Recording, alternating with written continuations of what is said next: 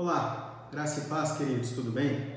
Gostaria de ler com vocês hoje Efésios 6, verso 18, que diz assim: Orem em todo tempo no Espírito, com todo tipo de oração e súplica, e para isto vigiem com toda perseverança e súplica por todos os santos. O que eu queria destacar nesse versículo aqui, além dessa importância da oração, é que no final ele diz assim: e para isto vigiem com toda perseverança e súplica por todos os santos.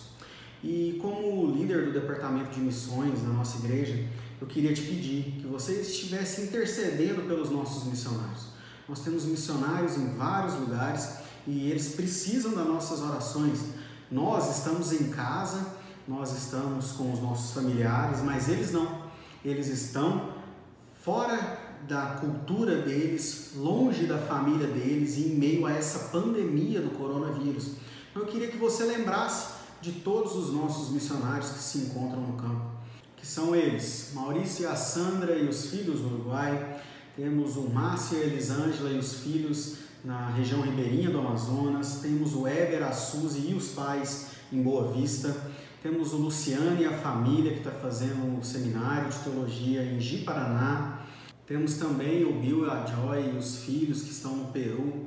Temos é, aqui em Anápolis, eu e a minha família.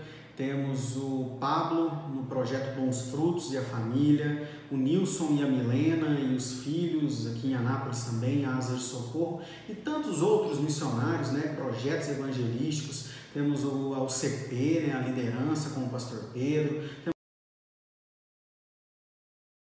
que é eu, o Marcos e o Wilker.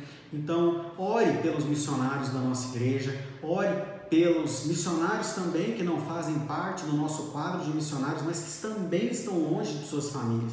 Dedique tempo para estar orando pelos missionários que estão vivendo essa pandemia também, só que longe da sua família, longe da sua cidade e dos seus amigos, estão cumprindo o ID do Senhor. Então, queria te chamar hoje para que você parasse um pouco de tudo que você está fazendo e esteja orando exclusivamente aos missionários que estão longe de suas famílias e de suas cidades, vivendo essa pandemia do coronavírus. Que Deus te abençoe, querido. Um abraço!